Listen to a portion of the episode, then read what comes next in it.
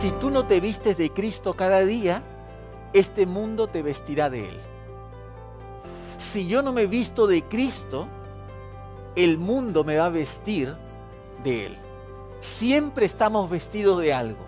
De nosotros depende qué tipo de vestimenta llevaremos, la de Cristo o la de este mundo, pero siempre nos vestimos de algo.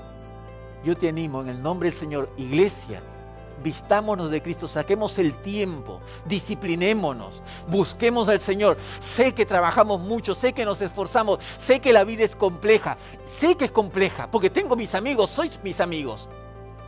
Pero de esto depende tu vida. En Romanos capítulo 5, versículo 3 y 4 dice, también nos alegramos al enfrentar pruebas y dificultades porque sabemos que nos ayudan a desarrollar resistencia y la resistencia desarrolla firmeza de carácter y el carácter fortalece nuestra esperanza segura de salvación. Necesitamos ser transformados al carácter de Cristo. Eso nos ayudará a no amoldarnos a este mundo y sus malos deseos. Hoy recordaremos que como hijos de Dios no necesitamos añadir valor a nuestras vidas a través de nuestro esfuerzo personal. Dios ya nos dio valor por medio de Cristo Jesús y ese valor nunca se devalúa. Buenas tardes y bienvenidos al podcast de la Alianza Cristiana y Misionera Barcelona. Hoy escucharemos cómo se construye mi identidad por medio del pastor Jorge Álvarez. Nos encontramos en la segunda parte de nuestro del año de nuestra iglesia. Eh, como iglesia nos enfocamos en distintas áreas que creemos que son importantes para el crecimiento interior espiritual de las personas. Y ahora estamos en la etapa, en el enfoque de la madurez. Eso es lo que estamos.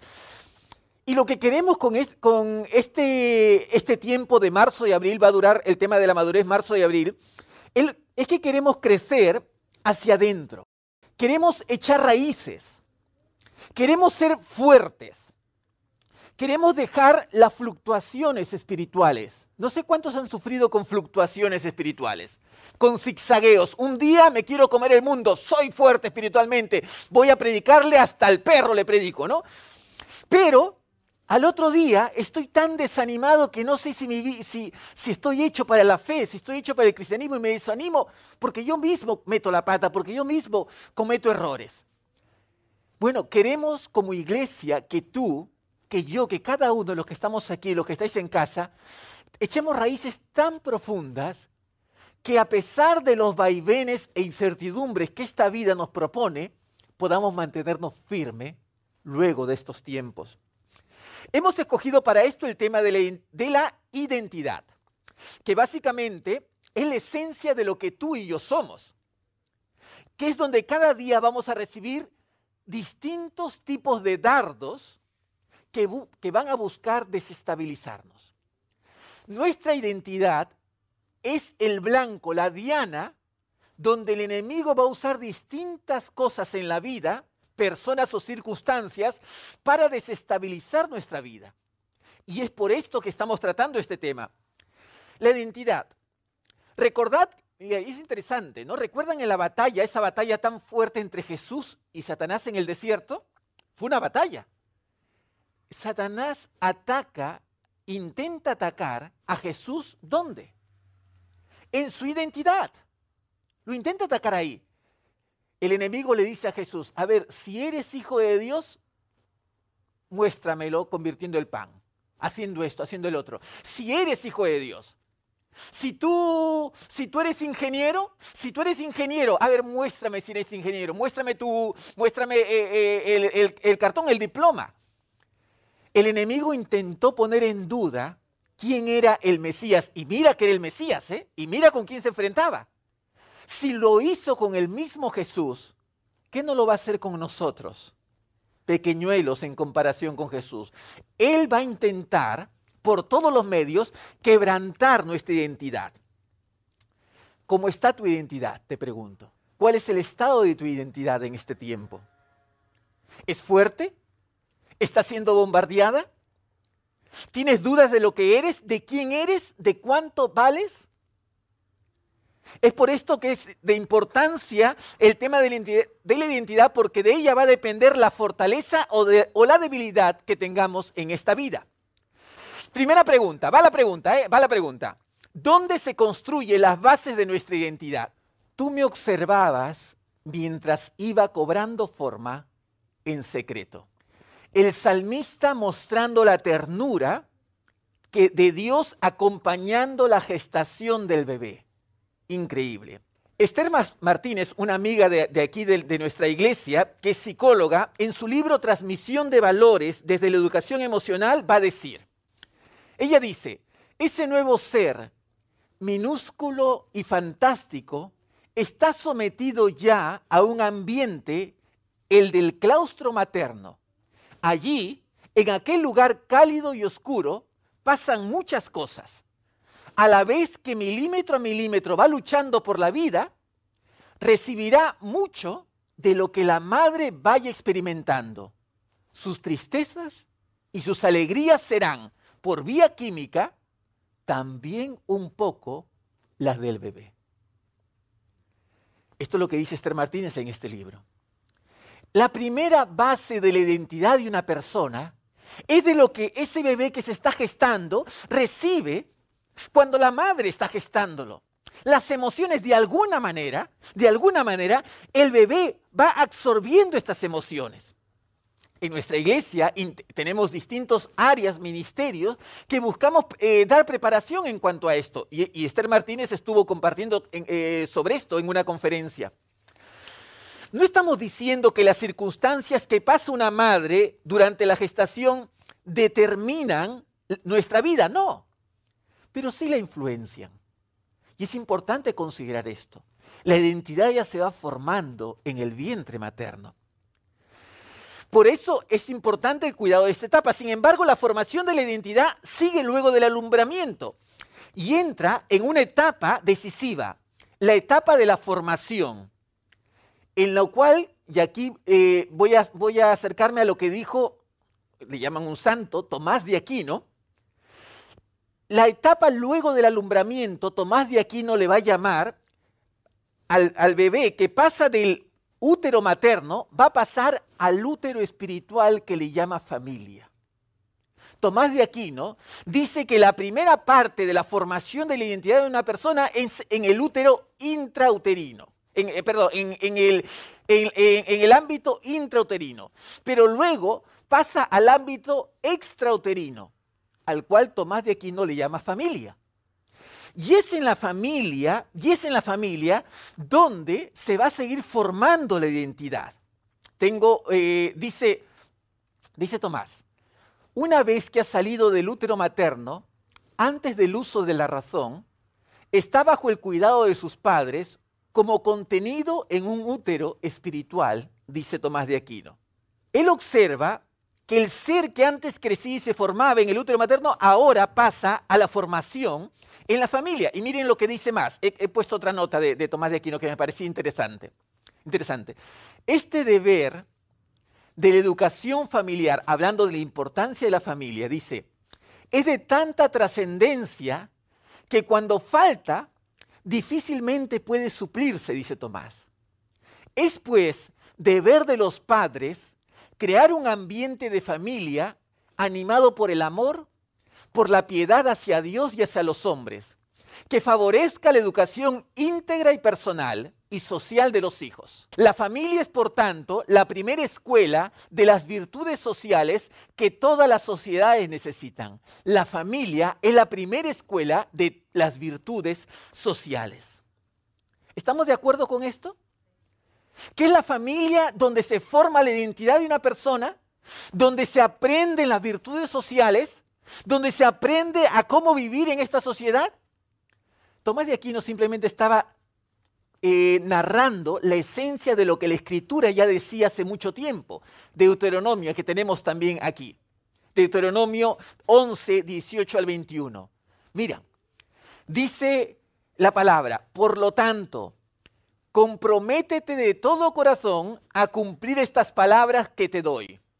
Átalas a tus manos y llévalas sobre la frente para recordarlas. Enséñalas a tus hijos. Seguimos. Habla de ellas en tus conversaciones. Cuando estés en tu casa y cuando vayas por el camino, cuando te acuestes, cuando te levantes. Escríbelas en los marcos de las entradas de tu casa, sobre las puertas de tu ciudad. Es lo que menciona. La familia, escucha bien, escucha bien allá en casa. La familia es el taller de nuestra identidad. La familia es la fábrica de nuestra identidad. Allí somos formados, somos moldeados. Allí es donde sabemos si somos queridos, si valemos. Allí recibimos distintos inputs en la familia. Va a depender de los inputs que, tú has recibido en tu familia. De ello va a depender cómo interpretas el mundo al cual luego vas a salir. Si tú en tu familia has recibido inputs de aprecio, de valor, de amor incondicional, no condicional, sino incondicional, que para que te amen no, necesitabas portarte bien. Indudablemente, si te portabas mal te caía, pero el amor no cambiaba. Si ese, esos inputs que tú has recibido, depende de eso, tú vas a interpretar en este, eh, eh, la vida en este mundo. Si has sido una persona rechazada, cuando vayas al mundo, vas a sentir o vas a interpretar los gestos de las personas como actitudes de rechazo ante ti.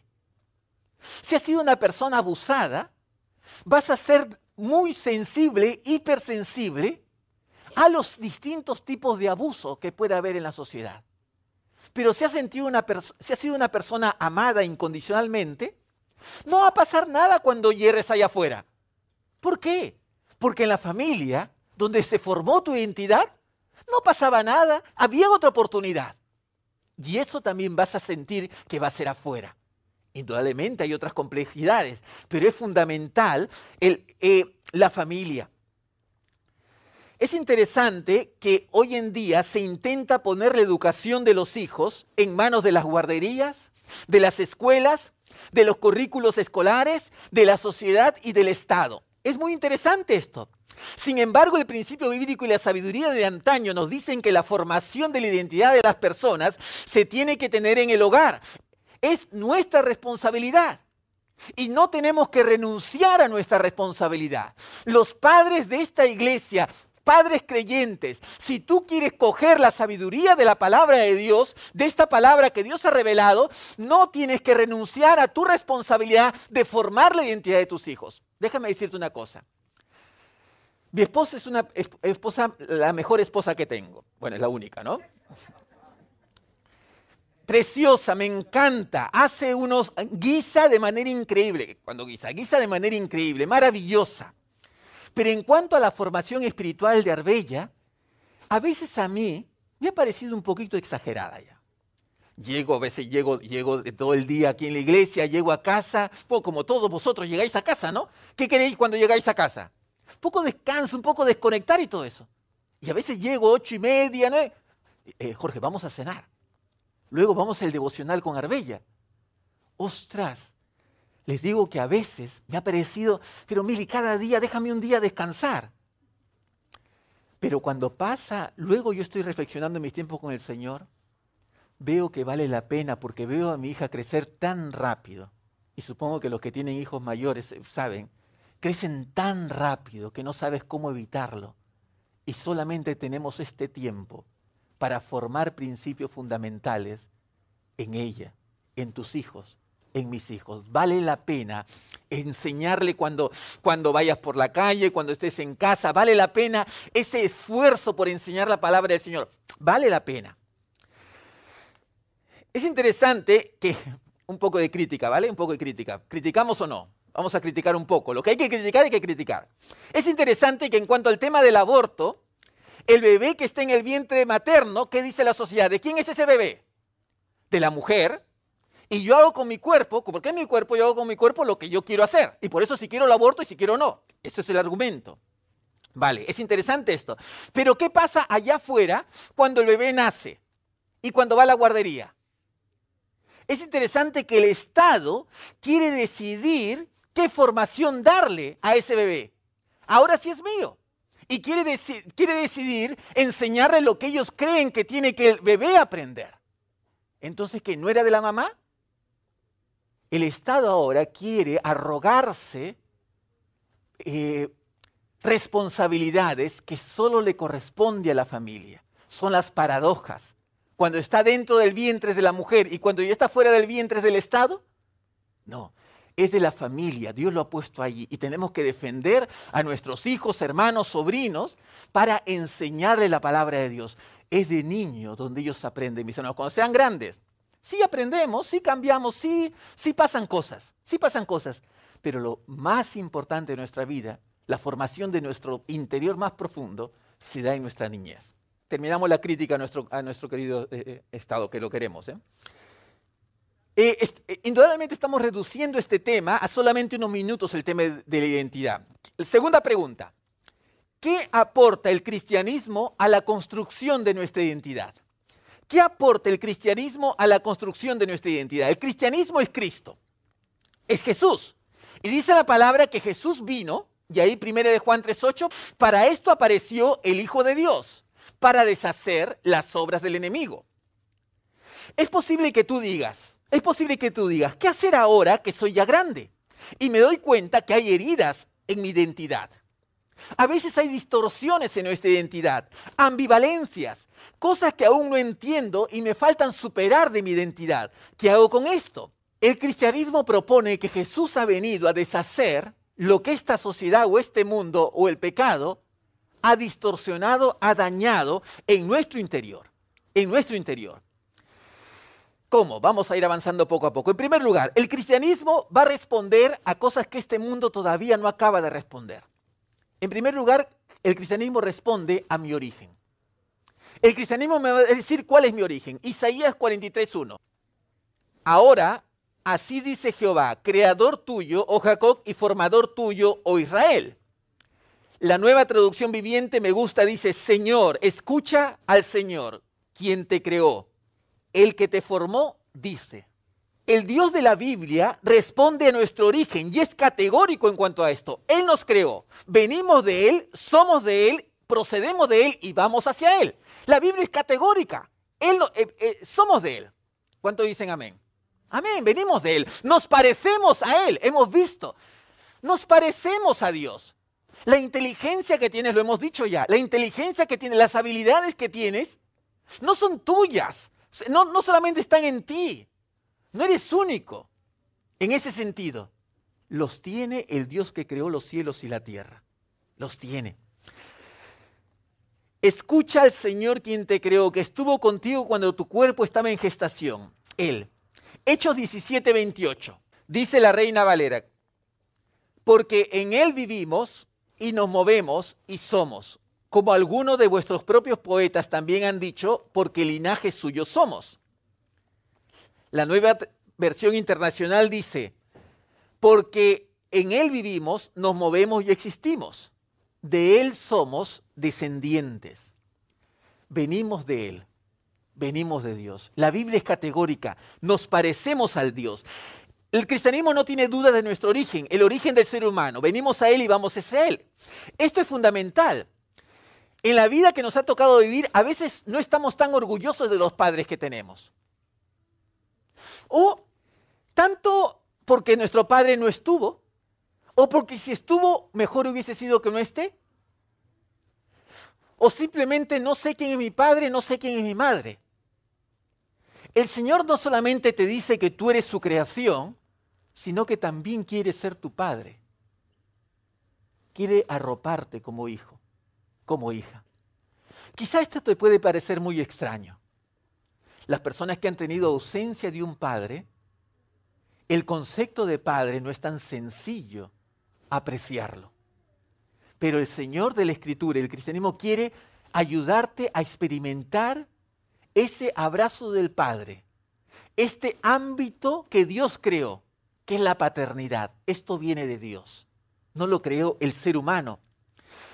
Dios es tu origen, es tu inicio, Él es tu punto de partida. Vienes de Él y vas hacia, vas hacia Él. Quisiera que repitamos los que estamos aquí y los que estamos en casa. Soy de Dios. Le pertenecemos a Él. Soy la imagen de Él. Esto tenemos que repetirlo. Esto, de alguna manera, es terapia de identidad. A veces pagamos otro tipo de terapias. Bueno, tenemos que hacer esas terapias, repetir en voz alta lo que la palabra de Dios dice porque eso es verdad. ¿Dónde está la verdad? La palabra es verdad. Aquí dice la verdad. Yo puedo estar confundido, yo puedo sentir que soy que soy lo peor, que no sirvo para nada. Puedo sentirme, puedo sentirme como Pablo dice una basura. Pero eso es lo que tú sientes. Aquí dice lo que es real, lo que es la verdad. No te dejes engañar por lo que otros dicen, ni siquiera por lo que tú sientes de ti mismo. La palabra dice la verdad. Allí dice quién eres tú. Aquí está quién eres tú. Y aférrate a esta verdad, aunque sientas todo lo contrario. Los sentimientos, yo, yo siempre comento con personas, los sentimientos no son la verdad. A veces puedo sentir que amo a una persona. Cuando estamos eh, frente a un altar, ¿cómo nos sentíamos cuando íbamos a decir el sí? ¿Nos sentíamos enamorados? ¿Estás o sea, ¿estás emocionado de acepta usted como esposa tal, tal, tal? Sí, lo acepto, hay un amor increíble. Pero viene momentos donde tus sentimientos te van a decir todo lo contrario, no puedo vivir con esta persona. Y no vas a sentir amor por esa persona con la cual estabas tan emocionado. Pero escucha bien, son sentimientos. Tú decides cuál es la verdad. Aunque yo no sienta en este momento nada por esta persona, o sienta antes bien animadversión por esta persona, yo decido amar a esta persona. Y lo hago. Eso es identidad. ¿Quién gobierna tu vida? ¿Tus sentimientos o tú? Esto no es tan fácil, ¿eh? Fácil decirlo. Pero cuando te sientes una basura en tu habitación y quieres cerrar las persianas, no es tan fácil hacer esto. Pero tienes que, abrazarte y afirmarte de lo que Dios dice en su palabra, porque esto es verdad, hasta que tu alma lo entienda. No solamente el cristianismo responde a tu origen, responde a tu valor. El Dios de la Biblia no solo es categórico en cuanto al origen, sino en cuanto a tu valor. ¿Cuánto vales tú?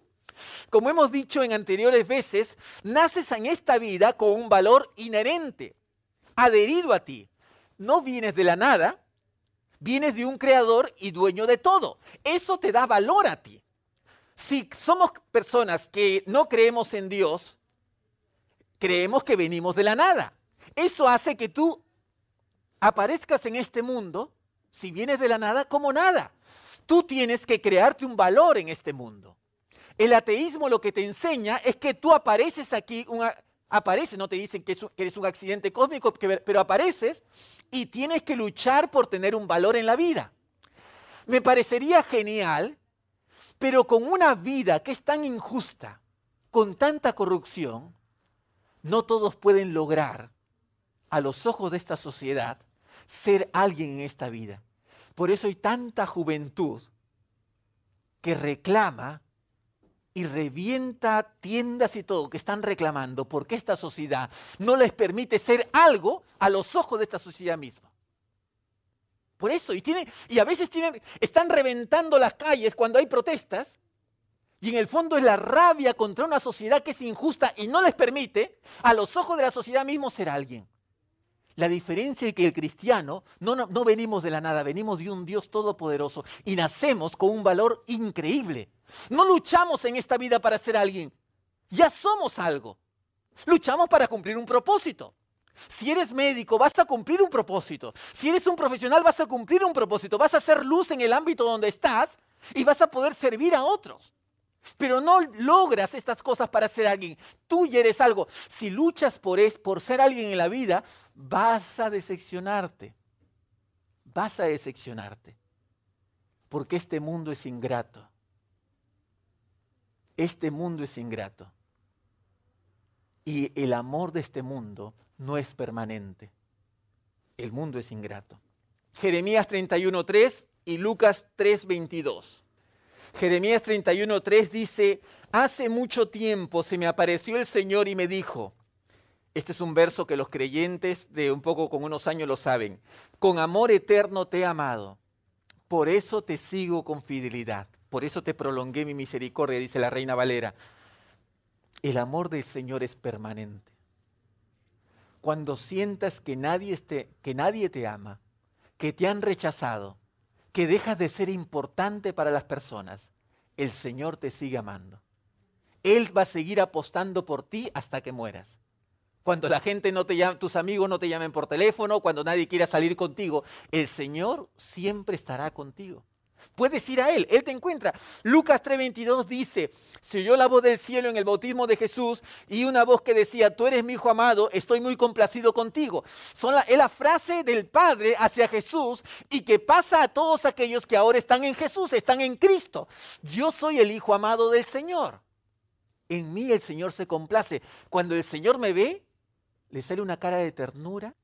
Esto no no tiene que ver, el amor de Dios no tiene que ver con la familia a la que pertenece, no tiene que ver con el tipo de piso o casa en la que vives, no tiene que ver con la marca de ropa que usas, no tiene que ver con los lugares que frecuentas, el trabajo o el colegio que tienes. Todo esto no tiene que ver con el amor del Señor. Al, Señor no le importa la marca de ropa que tengas, no le importa el piso, si tienes, vives un piso de 30 metros cuadrados o vives en una casa de 500. No le importa esto. Eres su hijo y punto. Él te ama. Ese es el amor del Señor. El persistente amor de Dios. Porque es persistente, ¿eh? terco, Nuestro Dios, ¿cuántos, hay, algún tosudo aquí? Yo miro algunos, no, quiero mirar, no quiero. ¿De quién esa tosudez de alguna manera también la tenemos en nuestro Dios? Porque Dios es tosudo en seguir allí queriendo amar a aquel que no quiere ser amado. Eso eres tú, ese soy yo. ¿Cuántas veces no hemos querido ser amados por el Señor? No quiero saber nada contigo, quiero vivir mi vida, pero el Señor allí ha querido seguir amándonos. Y Él te sigue amando así. Él nos sigue amando. El tosudo amor del Señor, persistente. Él sigue allí. O mejor dicho, soy el amado del Señor. Allí en casa, allí en casa, soy el amado del Señor. Soy la... Esta terapia tenemos que hacerla. Repetir la verdad del Señor Jesucristo, repetirle en nuestro corazón.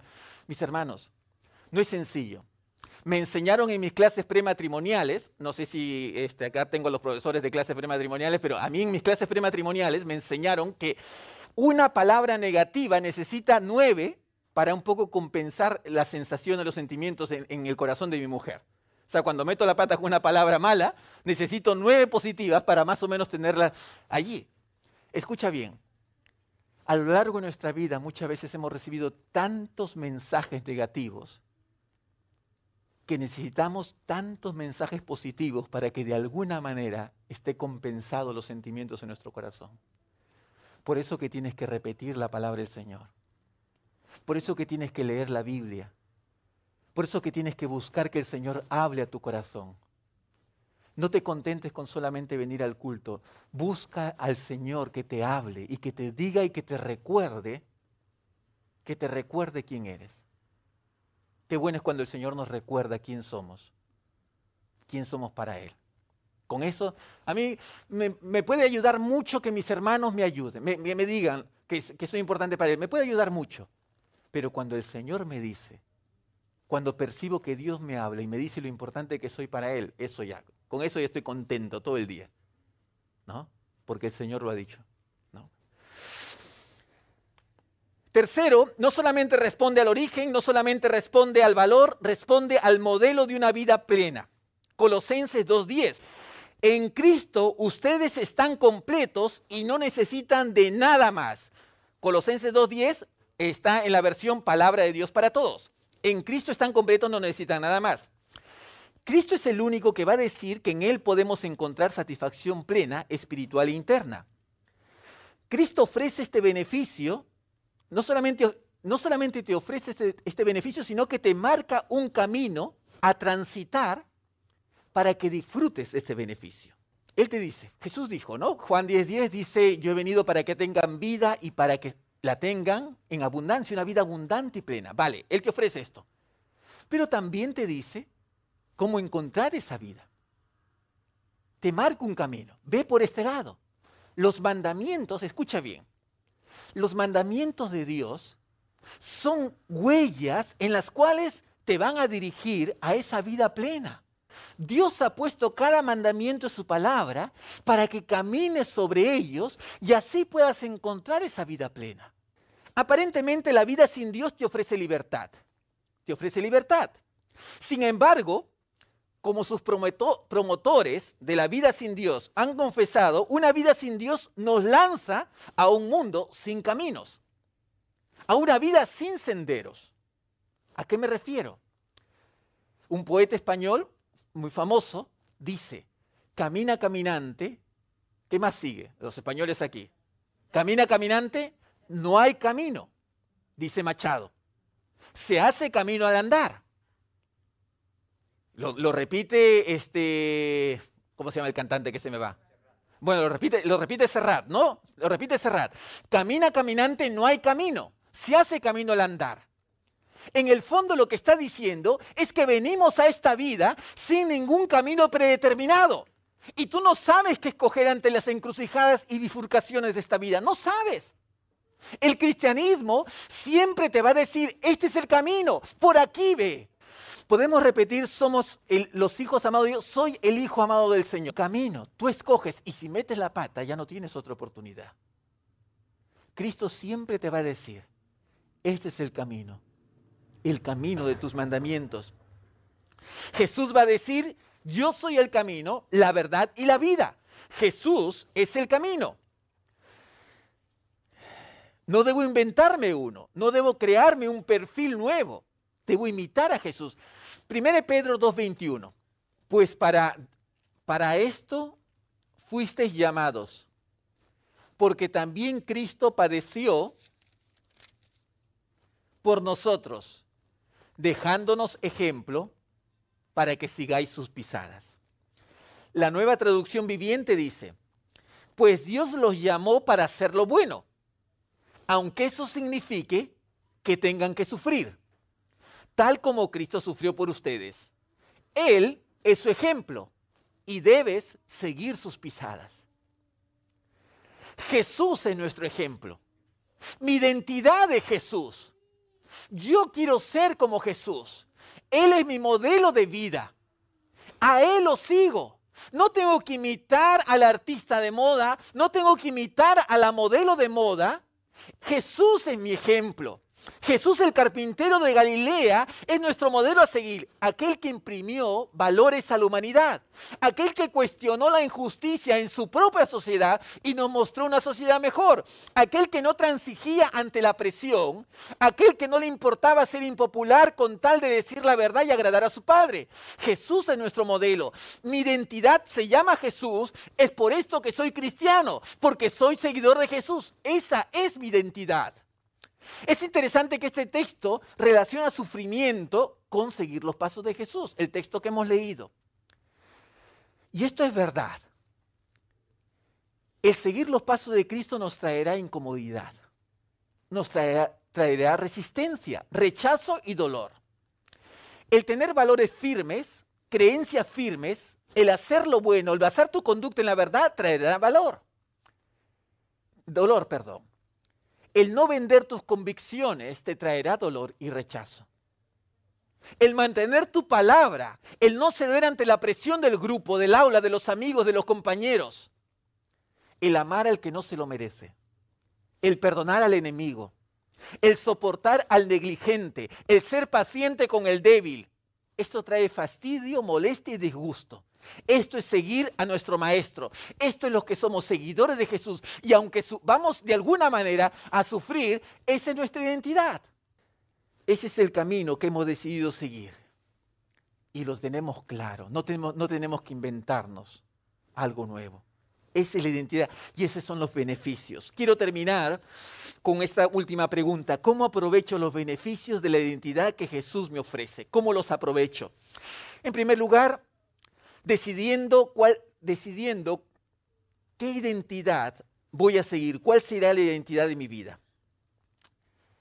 Vino Nicodemo, era un hombre muy reconocido, eh, miembro del Sanedrín, miembro del gobierno de los judíos, y Jesús le va a decir, si quieres la vida plena que yo predico, tienes que comenzar nuevamente a vivir, tienes que nacer de nuevo. ¿Qué le estaba diciendo? Necesitas adquirir una nueva identidad. El apóstol Pablo va a decir que cuando decidió seguir a Jesús, tuvo que abandonar, tuvo que despreciar, rechazar la identidad que antes tenía. Todo esto lo tengo por basura, con tal de ganar a Cristo, mi nueva identidad.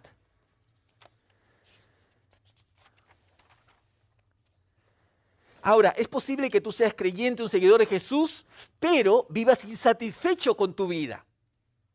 ¿Es que acaso que Cristo se equivocó? Y aquí quisiera que me escuchéis bien los que estáis en casa, también los que estáis aquí. ¿O es que quizá estás tratando de ser creyente, pero vivir con una identidad distinta a la de Jesús? Una identidad más acorde a la de este mundo que a la identidad que Jesús ofrece. Ser creyente es vivir de acuerdo a la identidad de Jesús y no de acuerdo a la maquinaria de este mundo que te vende a través de los inputs que tú absorbes una identidad de acuerdo a este mundo. constantemente somos bombardeados. Mira cómo estás vestido, mira con qué grupo te mueves, Mira cómo vives, mira cómo, mira cómo, eh, mira qué es de tu vida, mira qué has logrado en la vida. Es la misma frase de Satanás a Jesús. Si eres hijo de Dios, muéstrame tus logros. A ver, quiero ver. A ver, conviérteme, dame, un, truco de magia. A ver, conviérteme las piedras en pan. A ver si eres hijo de Dios. ¿Qué tipo de identidad estás viviendo? Romanos 12.2 dice, no te amoldes a los criterios de este mundo, al contrario, transforma y renueva tu interior de tal manera que sepáis apreciar lo que Dios quiere. Eso es bueno, agradable. Jesús ofrece una identidad plena, una vida abundante, pero si la queremos vivir, tenemos que vivir de acuerdo a los principios de Jesús. Si no, vamos a ser insatisfechos. Vas a, vas a seguir el cristianismo, pero con, una vida insatisfecha. Y el Señor Jesús no quiere que tengas esa vida insatisfecha. Mateo 12:30 dice, el que no está conmigo está contra mí. El que no recoge conmigo desparrama. Apocalipsis va a decir en la última, el último mensaje de Jesús a la iglesia de la Odisea, ¿no? Que Dios rechaza a los que son tibios. Dios va a rechazar a ellos. Él quiere que seas de una sola pieza. ¿Eres o no eres? Y no significa que Él te pide que seas perfecto, pero te pide que tu corazón esté hacia ello. Yo, yo les digo, yo amo a mi esposa, pero mi amor no es perfecto, le hago daño. A veces le digo una palabra que le ofende, a veces reacciono de manera incorrecta, pero lo que sí te aseguro es que mi corazón está con ella y con nadie más. No soy perfecto con ella. Me ofendo a veces, reacciono mal. Pero aquí mi corazón está con ella. Eso es lo que Jesús quiere de ti. A Jesús no le importa si tú vienes a la iglesia, si haces esto o el otro.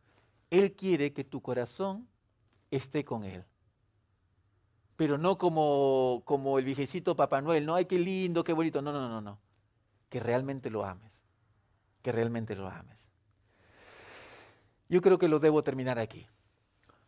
Yo creo que lo debo terminar. El otro punto es apropiarte de la identidad de Cristo y renovarte y conocer a Jesús, conocer la palabra de Dios, escuchar su palabra, dejar que esa palabra vaya transformando tu identidad. Solamente una última frase que, apunté. Hay, hay, un texto que dice vestidos del nuevo hombre. Eh, Efesios 4:24 dice vestidos del nuevo hombre. Quiero decirte esto, escucha ya en casa si tú no te vistes de Cristo cada día, este mundo te vestirá de Él. Si yo no me visto de Cristo, el mundo me va a vestir de Él, de este mundo. Siempre estamos vestidos de algo. De nosotros depende qué tipo de vestimenta llevaremos, la de Cristo o la de este mundo, pero siempre nos vestimos de algo. Yo te animo en el nombre del Señor, iglesia, Vistámonos de Cristo, saquemos el tiempo, disciplinémonos, busquemos al Señor. Sé que trabajamos mucho, sé que nos esforzamos, sé que la vida es compleja, sé que es compleja, porque tengo mis amigos, sois mis amigos. Pero de esto depende tu vida. Vístete de, de la ropa de Jesús y vivirás más feliz en esta tierra en los años que Dios nos permita vivir.